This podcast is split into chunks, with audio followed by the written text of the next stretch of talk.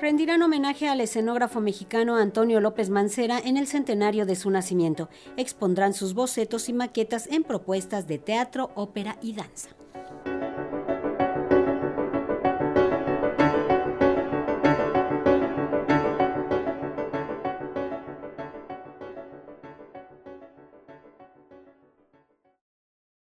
Los 100 años del nacimiento del escenógrafo y docente Antonio López Mancera serán recordados con dos exposiciones que darán cuenta de las diferentes facetas en su quehacer, trabajo que lo convirtió en uno de los artistas más importantes de la época. Todo empieza con un garabato. Es la muestra que el 22 de febrero abrirá sus puertas en el Centro Nacional de las Artes y que se integra de diseños escenográficos y de vestuario creados por un artista como Antonio López Mancera. Marcia Salas Romero subdirectora de Organización Documental de la Biblioteca de las Artes, detalla el acervo que poseen de quien fuera discípulo de Julio Prieto. Que hablando solamente de la, de la colección de bocetos de vestuario y escenografía, resguardamos 103 obras. Cada, cada carpeta de obra puede tener a veces 20 bocetos, a veces solamente uno, pero eso solamente data de lo que corresponde a los bocetos. Esta, este fondo de Antonio López Mancera además tiene cuatro maquetas que estas van a ser exhibidas en la exposición El No Lugar el 6 de marzo.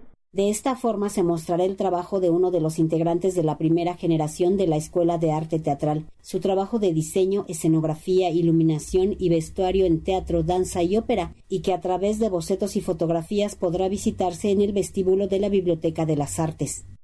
es un artista y además es uno de los pioneros en México porque exalta esta forma de, pues, no de escenografía, eh, la escenografía justamente viste una puesta en escena y es gracias a la escenografía que uno se puede vestir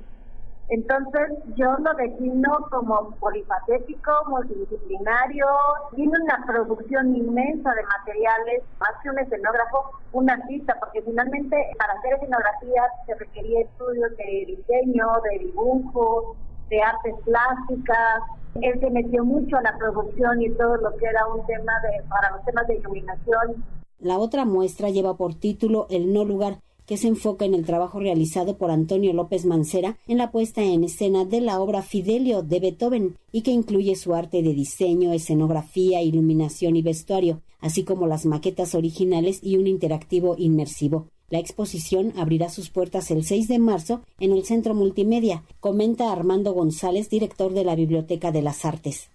sí mismo tiene mucho que contar en la historia del teatro, de la escenografía, recordar que fue el discípulo de Julio Prieto y trabajó 10 años con él y después esforzó toda una trayectoria y carrera dentro de la industria teatral. Es muy importante para nosotros poder mostrar parte de la obra que resguarda la Biblioteca de las Artes y que lo tenemos eh, como dato de centro investigación. Por lo pronto la exposición Todo empieza con un garabato se inaugura el 22 de febrero y estará abierta en el vestíbulo de la Biblioteca de las Artes del Centro Nacional de las Artes en Churubusco y Tlalpan. Para Radio Educación, Verónica Romero.